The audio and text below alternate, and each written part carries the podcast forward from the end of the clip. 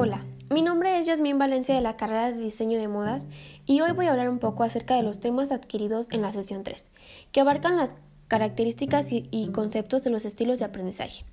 Científicamente, definimos aprendizaje como el proceso a través del cual se modifican y se adquieren habilidades, destrezas, conductas, conocimientos y valores.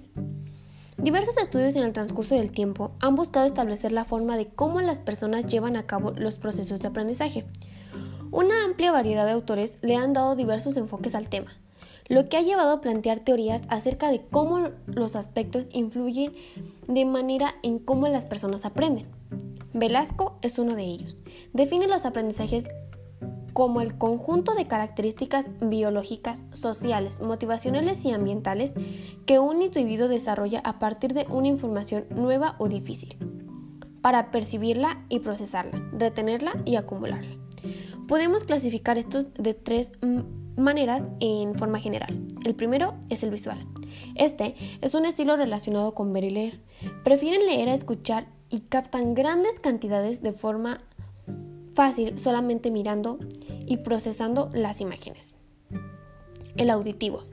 Este es el estilo relacionado con platicar y escuchar. Sirve para unir ideas.